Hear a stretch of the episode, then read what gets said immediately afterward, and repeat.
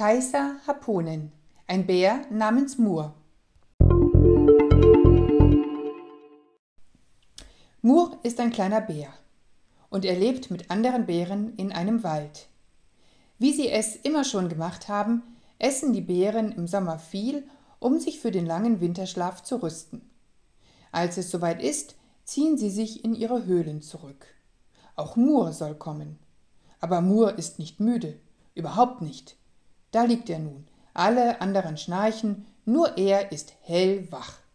Warum muss er hier liegen und sich langweilen? Als das Licht eines Sterns ihn trifft, weiß Mur, jetzt muss er hinaus in die Welt, denn er ist ein Winterbär.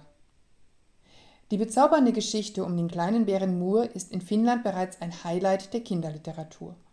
Und wie so oft verzaubert er nicht nur die Kleinen.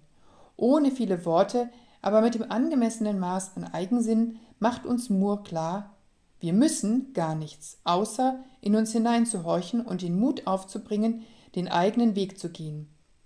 Die Bilder, die Illustratorin Anne Vasco dazu gefunden hat, geben jeder Buchseite ihre eigene Stimmung, und wenn es so langweilig wird für den kleinen Bären, ja, dann springt uns die Langeweile in Farben und Formen entgegen. Selten glückt eine so vollkommene Symbiose zwischen Wort, Bild und dem Gefühl des Lesenden. Moore muss man einfach gern haben mit seinem Bäuchlein und den runden Augen, aus denen das Glück strahlt. Kaiser Happonen für den Text, Anne Vasco Illustrationen, ein Bär namens Moore, Midas Collection, Zürich 2017